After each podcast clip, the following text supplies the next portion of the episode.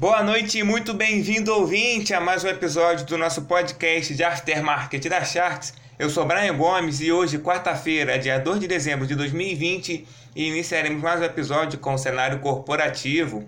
O índice Ibovespa fechou com uma fraca alta hoje de 0,43%, subindo ao patamar dos 111 mil pontos, com volume negociado aproximado de 34 bilhões de reais e tendo a quantidade de negócios aproximada a 4 milhões e meio. A maior alta do dia vai para a companhia Hering, que teve uma alta de 6,13%. A subida do papel é justificada pelo otimismo do setor de vestuário em relação à vacina contra a Covid-19, o setor foi um dos mais prejudicados por conta da pandemia.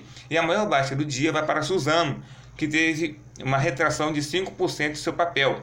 O papel sofreu com a notícia de que JP Morgan vendeu aproximadamente 25 milhões de seus ativos da companhia por R$ 54,87 a ação. Já olhando para os fundos imobiliários, o índice IFIX fechou em mais uma baixa essa semana, agora de 0,21%, voltando ao patamar dos 2.700 pontos com volume negociado de aproximadamente 197 milhões de reais e sendo integralizado um pouco mais de 184 mil negócios. A maior alta do dia vai para a CBI, CVBI 11, que teve uma alta de 1,5% e pode ter ocorrido por uma mudança de regulamentação, na qual foi consolidada no dia 25 de novembro. Essa alteração, o fundo tem o objetivo de incluir a possibilidade de aquisição de cotas de fundo de investimento de direitos creditórios, nos quais tem a política de investimento exclusivamente atividades permitidas aos fundos imobiliários Sendo assim, há novas possibilidades de aplicações para este fundo. A maior baixa do dia vai para a MFI 11, que teve uma baixa de 3,15%, apresentando o melhor desempenho do IFIX na segunda-feira,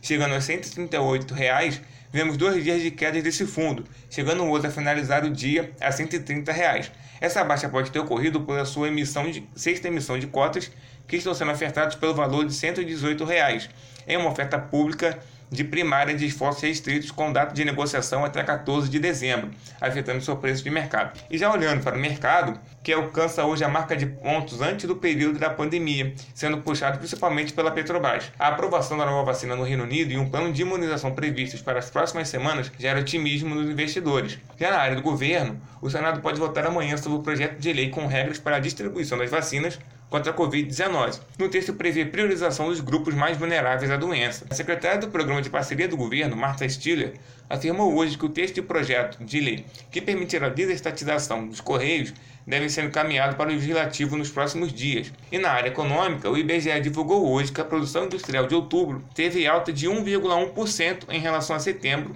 e uma alta de 0,3% comparado ao mesmo período no ano anterior. De acordo com a avaliação dos diretores do FMI, o governo brasileiro precisa estar preparado para dar apoio fiscal adicional caso as condições econômicas do país não saiam conforme esperado. Mas em relatório anual sobre a economia brasileira, divulgada hoje, o FMI ressaltou a importância do país cumprir com o teto de gastos e chamou atenção para o elevado risco à sustentabilidade da dívida pública. Já no cenário internacional, a agência reguladora do Reino Unido aprovou hoje vacina contra a Covid-19 desenvolvida pela Pfizer e pela BioNTech, e o governo anunciou o início da vacinação para a semana que vem. O relatório de emprego da ADP, divulgado nos Estados Unidos, hoje mostrou que o setor privado gerou 307 mil novos postos de trabalho. O resultado foi abaixo do esperado, já que as projeções apontavam algo em torno de 430 mil vagas. Esse foi o nosso episódio de hoje. Muito obrigado, ouvinte. Tenha uma boa noite e até amanhã.